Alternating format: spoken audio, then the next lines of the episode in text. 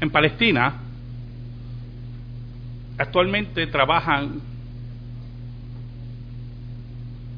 cientos de arqueólogos, estudiantes de arqueología, arqueólogos oficiales, varias universidades norteamericanas y de otros países bajo el permiso del gobierno de Israel trabajan en las áreas que son conocidas como la Tierra Santa. El término Tierra Santa no se lo inventaron los cristianos. Ese término viene de las comunidades judías en el exilio y está en la literatura rabínica antes de que Jesucristo naciera. Dentro de los grandes arqueólogos que trabajaron en Palestina, el más grande, reconocido como el, el arqueólogo más grande cristiano, fue W. F. Albright, erudito, arqueólogo, historiador, conocedor de lenguas muertas, un dominio increíble de las diferentes lenguas semíticas. Y autor, como dije anteriormente, de varias obras, entre ellas Arqueología en Palestina, una obra que tengo frente a mí en esta tarde. Albright escribía, ya fallecido, lo siguiente, no existe ninguna obra de la antigüedad grecorromana que esté tan bien atestiguada por la tradición manuscrita como el Nuevo Testamento. Añade, se conservan muchísimos más manuscritos antiguos del Nuevo Testamento que de cualquier autor clásico y los más antiguos y extensos restos de él datan solo de, unos dos siglos después de su composición original. Si me acompañan a la lectura de la liturgia, la segunda lectura, en Lucas 14, los versículos del 25 al 27, en Lucas 14, se habla de Jesús y hay unos dichos de Cristo. Dice así, grandes multitudes iban con él y volviéndose les dijo, si alguno viene a mí y no aborrece a su padre y madre y mujer e hijos y hermanos y hermanas y aún también su propia vida, no puede ser mi discípulo. Y el que no lleva su cruz y viene en pos de mí, no puede ser mi discípulo. Oramos. Dios bueno y Dios verdadero, venimos ante ti en el nombre de Jesucristo, el Hijo de Dios, para darte gracias nuevamente por el gran privilegio de exponer tu palabra. En esta hora, Señor, te pido en ese nombre que es sobre todo nombre, que me escondas bajo la sombra de la cruz y que tú seas proclamado. Llega a las necesidades de tu pueblo. Consuela a aquel que necesita consuelo. Da sabiduría e inteligencia a aquel que la necesita para tomar decisiones correctas. Convierte al que es tuyo y llámalo a tus pies, según tu soberana voluntad. Danos fuerza y perdona nuestros pecados. Por Cristo Jesús oramos. Amén. Y amén. Jesús no estaba en busca de multitudes. No le interesaban las multitudes. Porque cuando usted está interesado en multitudes, usted tongonea esas multitudes, las manipula, las alaba, les pasa la mano, les hace sentir importantes. Y lo menos que hacía Jesús era eso. Sabe, muchos han dudado de que hubiera un judío hace dos mil años en Palestina con las características de Jesús. Porque si hablamos del liderato hoy, Jesús fuera el peor de los líderes. ¿Sabe algo? Hace poco salió un libro, Jesús y la arqueología un libro que yo le exhorto que usted lea. Es barato. Me costó 53 dólares. Todavía me duele el bolsillo. Y más cuando averigüé que en internet está más barato aún. Un libro que está muy al día en los descubrimientos arqueológicos. En la página 28 el autor dice, Ningún especialista serio cuestiona hoy en día la existencia de un judío llamado Jesús, hijo de José. Admite muy gustoso que actualmente sabemos una cantidad considerable de cosas acerca de lo que hizo y de sus enseñanzas básicas. La proclamación de que el dominio de Dios, el reino de Dios, estaba despuntando en la tierra en el siglo XIX, los estudios de la historicidad de Jesús iban dirigidos a negar la existencia de este judío. Pero las pruebas históricas y arqueológicas aplastaron los deseos de los críticos liberales de buscar la forma de borrar a Jesús de la historia. Interesante, lo que buscaban borrar a Jesús de la historia, esos son los que están ya borrados de la historia. Jesús no quería multitudes. El versículo 25 dice, grandes multitudes iban con él, grandes multitudes, hermano.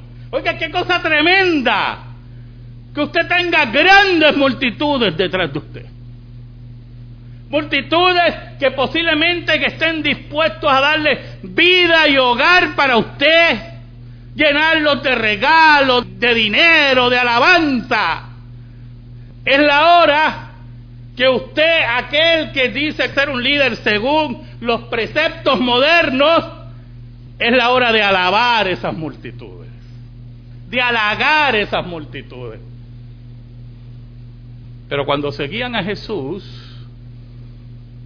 el versículo 26 yo le he puesto de título el versículo del balde de agua fría. Dice que Jesús se volvió hacia la multitud.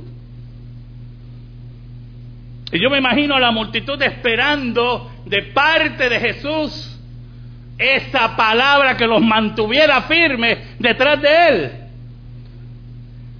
Este liderato que nos cuentan hoy que usted debe agarrar esas multitudes y nunca soltarlas.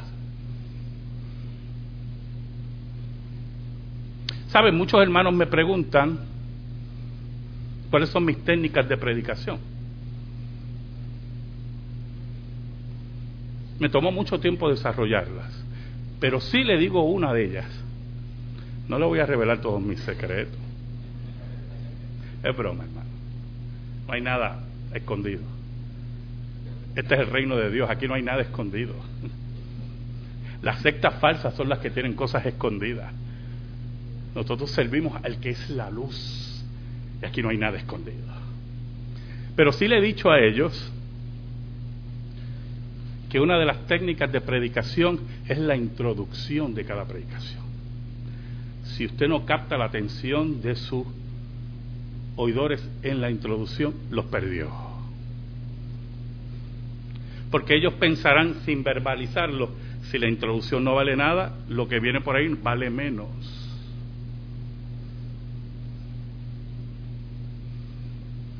Y son técnicas de predicación, de oratoria, que Jesús no practicaba. Jesús se vira hacia la multitud. Oiga, se vira a esa multitud y le dice, si alguno viene a mí y no aborrece a su padre y madre y mujer e hijos y hermanos y hermanas y aún también su propia vida, no puede ser mi discípulo. Jesús estaba en busca no de multitudes, sino de discípulos.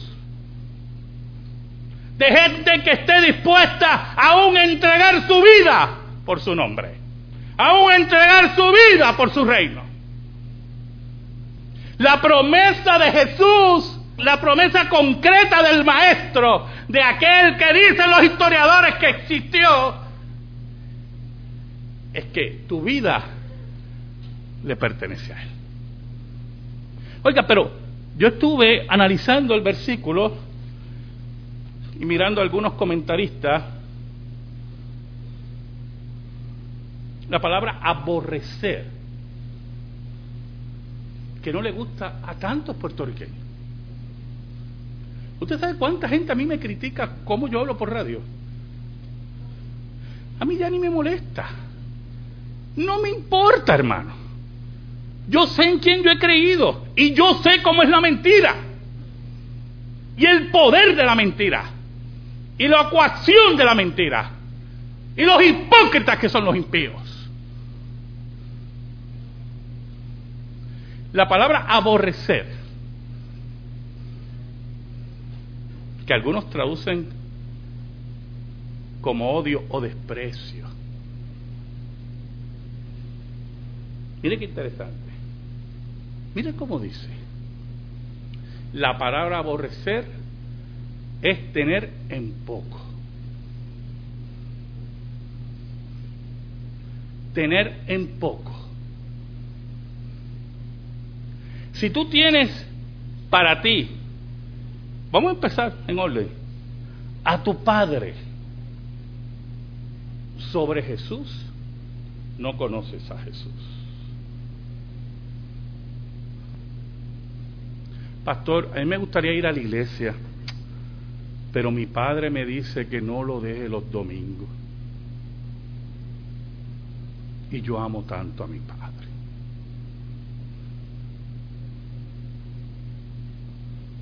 Pero entre los latinos, la madre, oh hermano, esa santa que camina por esta tierra.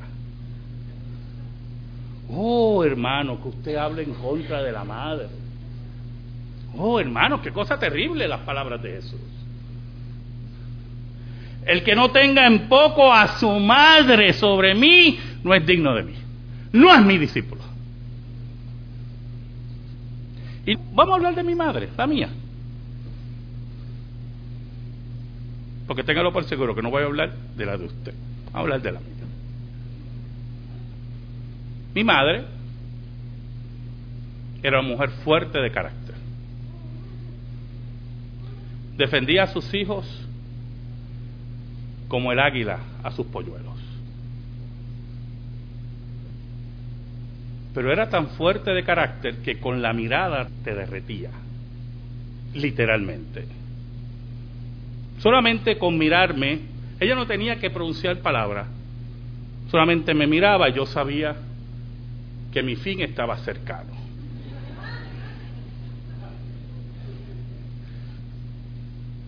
Lamento mucho que se haya ido tan temprano. Lo lamento con todo mi corazón. Murió a los 50 años de cáncer. Amaba a Dios, pero también era machista. Muy machista. Su esposo, mi padre, no iba a la iglesia. Y por su esposo, ella no iba a la iglesia. amaba a su esposo más que a Jesús. Un día decidió amar más a Jesús que a su esposo. Aquellos que aman más a su esposa que a Jesús. Aquellos que aman más a sus hijos. Oh, los hijos. Eso sí que está tremendo. En las iglesias se da mucho esto. Número uno, que no regañes a un hijo de tal hermano. Que no le llames la atención por su vida pecaminosa. Que le hagas entender que no importa en el hogar que haya nacido, si no tiene un encuentro con Jesús, no hay medio de gracia que lo salve. Familias enteras, hermanos, hermanas. Jesús sabía la fuerza de la sangre, hermano. Jesús la conocía. Jesús sabía hasta dónde el pecado había confundido a los seres humanos para olvidarse de Dios y fijarse solamente en la sangre familiar, en hermanos, en esposa, en padre, en madre.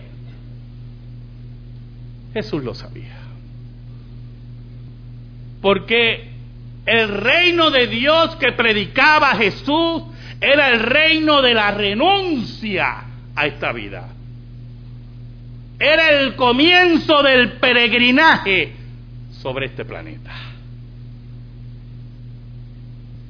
Por eso el último escalón en la vida del creyente, de aquel que quiere ser discípulo de Jesús, es la entrega de su propia vida. Y aquí entra un elemento, hermano, que olvidamos y no entendemos. Y creemos que podemos cambiar nuestro país con conciertitos en Roberto Clemente, con multitudes con brincos y saltos. No, hermano, los discípulos, los apóstoles cambiaron porque tuvieron hasta su vida por poco por el nombre de Jesús. Decidieron por el poder del Espíritu de Dios ser discípulos. ¿Qué es un discípulo? ¿Qué es un discípulo? es aquel que oye a su maestro y aprende del maestro y busca superar a su maestro. Y usted preguntará, ¿quién puede superar a Jesús? Y ahí entra algo muy importante, hermano. ¿Qué fue lo que entregó Jesús? Entregó su paz, su paz personal. Jesús era perseguido y retado todos los días, cuestionado, insultado. No solamente lo insultaban a él, insultaban a su madre. Porque cuando decían, tú eres hijo de fornicación, no solamente le decían, tú eres un bastardo, tu madre es fácil, era una fácil. A que nunca lo habían pensado así. Nosotros los latinos que le rendimos culto a nuestra madre, Jesús le insultaban a su madre en la cara. No tenía paz con sus enemigos. No tenía paz con sus discípulos. ¿Y cómo que no tenía paz con sus discípulos? Hermanos, ¿cómo que no tenía paz con sus discípulos? Un día viene donde el maestro, un hombre viene donde el maestro y le dice, tengo un hijo, escuche, tengo un hijo que tiene un espíritu inmundo. Y cuando el espíritu lo toma, lo tira contra el fuego, lo tira contra el agua, olvídese, lo quiere matar. Y le he pedido a tus discípulos, Le he pedido a tus discípulos que oren por él y no han podido sacar el demonio. Y Jesús se vira y le dice, ¿hasta cuándo estaré con vosotros? Qué liderato, ¿ah? ¿Qué hombre le dice a las multitudes, ¿hasta cuándo estaré con vosotros? Sus discípulos discutían las famosas discusiones de los discípulos, profundas, esos muchachos eran profundos. ¿Quién iba a ser primero en el reino? No voy a ser yo, no voy a ser tú, voy a ser yo. Miren las discusiones de ellos. Y un día, una madre intercedió por dos de sus hijos. La madre, esa madre, ah, hermano, que hace cualquier cosa por sus hijos, va donde Jesús y le dice, yo tengo una petición, maestro, dime, dime, esa madre, mire, con ese, con ese corazón. Yo quiero que cuando vengas en tu reino, cuando se establece, mi hijo uno se sienta a tu derecha y otro a tu izquierda. Oiga, qué cosa tremenda esas madres. Son únicas. No tenía paz con sus discípulos. ¿Usted ha tenido situaciones difíciles en su vida? Yo las he tenido. ¿Usted ha tenido situaciones que no puede dormir? Yo las he tenido. Jesús, escuche, era amenazado continuamente contra su vida. No que tenía situaciones, ¿cómo yo resuelvo esto? Usted no se ha acostado pensando cómo yo resuelvo ahora esto. Jesús no se acostaba pensando en eso. Jesús se acostaba pensando, pronto viene mi muerte. ¿Y qué entregó Jesús? Su paz, su calma y su vida. Y Jesús invita a sus discípulos a entregar su paz, su calma y su vida. Y la pregunta es, ¿tú estás dispuesto a entregar su, vida? Porque Jesús dice, aquel que no esté dispuesto a entregar su vida, no es mi discípulo. Pero añade, mira el versículo 27 y el que no lleva su cruz y viene en pos de mí, no puede ser mi discípulo. La palabra cruz para los judíos era una palabra de vergüenza, de muerte, de carga. Mire qué tremendo ese líder. No hubiera pasado ninguno de los de todas esas escuelitas que hacen por ahí de liderato, de basura. No hubiera pasado ninguna. No hubieran dicho, pero chico, así no vas a ganar dinero. Hubieran dicho, no, no, no, así tú no puedes hablarle, tú tienes que hablarle en otra forma. ¿Y qué es la cruz? ¿Sabe? Jesús nos invita en Mateo a negarnos a nosotros mismos. ¿Y qué es negarnos a nosotros mismos? Ahí está la cruz, hermano. Si eres orgulloso, es mejor que te niegues a ti mismo. Porque no puedes ser su discípulo. Si esa es la fuerza motriz de tu vida, el orgullo, que lo he visto en muchos seres humanos, la fuerza motriz de su vida es el orgullo. Jesús dice que tienes que desechar eso. Wow. Sí, renunciar a ti mismo. Negarte a ti mismo. Tomar tu cruz cada día, porque eso va a ser una lucha ¿qué? Diaria. No va a venir un fuego del cielo que va a quemar tu orgullo. Eso no va a venir. No lo esperes. Jesús te invita, te dice que es una lucha diaria. Posiblemente tu cruz es la ostentación, posiblemente es el sexo, posiblemente es, mirar las cosas ajenas, posiblemente es el chisme, posiblemente tantas cosas, hermano. Jesús te invita a renunciar a ellas y a cargar tu cruz.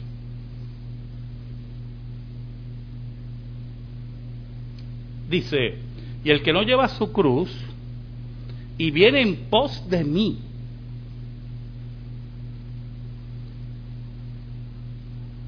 Duras palabras, hermano. ¿Por qué esa insistencia de venir en pos de mí? Usted tiene que hacer una diferencia, escuche bien, lo que es un cambio social y un cambio del Espíritu de Dios. Hay gente que puede abandonar su orgullo posiblemente porque ya no le es factible, ha pasado tantos problemas con su familia, que reflexiona. Y dice, caramba, yo tengo que cambiar. Pero si no sigue a Jesús, es un cambio social. Es un cambio humano. Usted posiblemente puede ser tremendo filántropo. Antes era un maceta satánico y ahora es un filántropo. Y dice, caramba. Por ejemplo, mire, la historia nos registra el primer Rockefeller era bautista y hombre criado en el Evangelio. El gobierno de los Estados Unidos decidió que él tenía un monopolio terrible y por lo tanto lo llevó a las cortes y lo obligó, escuche, lo obligó a dividir sus empresas. Y creó, yo no sé, como 32 empresas. Él no podía seguir con una sola empresa y su monopolio de petróleo. Muchacho era pobre. Oiga. Y dividió su empresa entonces en 32, creo que alrededor de 32 empresas. Como era tan brillante, se nombró presidente de cada empresa. Porque tenía las acciones. Pero lo obligaron a dividir. Y ganaba tanto dinero, hermano. Tanto dinero. Que empezó a regalar dinero. Pero literalmente a regalar dinero. Y la más beneficiada fue la iglesia de Cristo. Millones de dólares a la obra misionera y a las iglesias en los Estados Unidos. A tal punto, hermano, que regalaba y regalaba y seguía rico increíblemente. Y uno puede cuestionar, ¿quién lo obligó a hacer ese cambio? ¿El gobierno federal o porque seguía a Dios? Por eso Jesús añade, y el que no lleva su cruz y viene en pos de mí, ese cambio lo tiene que hacer el Espíritu de Dios. Ese paso decisivo lo tiene que hacer el Espíritu Santo. Porque si no es un cambio social, es un cambio humanista, no es el cambio de Dios. Y es en ese momento que eres convertido en su discípulo. ¿Y sabes algo? Hay algo interesante porque Jesús nos dice que Él nos invita, nos llama a los trabajados y cargados, venir a Él para descansar. Y uno se pregunta, ¿cómo nosotros reconciliamos esas palabras con el llamado de tomar la cruz? Oh hermano, cuando Jesús fue llevado al Gólgota, escuche bien, cuando Jesús fue llevado al Gólgota, llevaba una cruz muy pesada. Las cruces de crucifixión eran pesadas eran parte integral del castigo. Y allí en la cruz, cuando Jesús es crucificado, Allí no solamente ya tenía la carga de la cruz, de sus heridas, del rechazo y de la huida de sus discípulos, estaba la carga del pecado de su pueblo sobre él. Y allí en el Gólgota, Jesús nos hizo descansar. No hay cruz, no hay ninguna cruz más pesada que no tener el perdón de nuestros pecados. Y si tienes a Jesús y eres su discípulo, esta cruz, esta cruz, ya Jesús la perdonó en el Gólgota. Si tienes este descanso, eres su discípulo. Amén. Gracias te damos, Señor, por tu palabra eterna. Y te pedimos, Señor, en el nombre de Cristo, que esa palabra sea atesorada en nuestra vida. En el nombre de Jesús. Amén y amén. Estamos en silencio, hermano.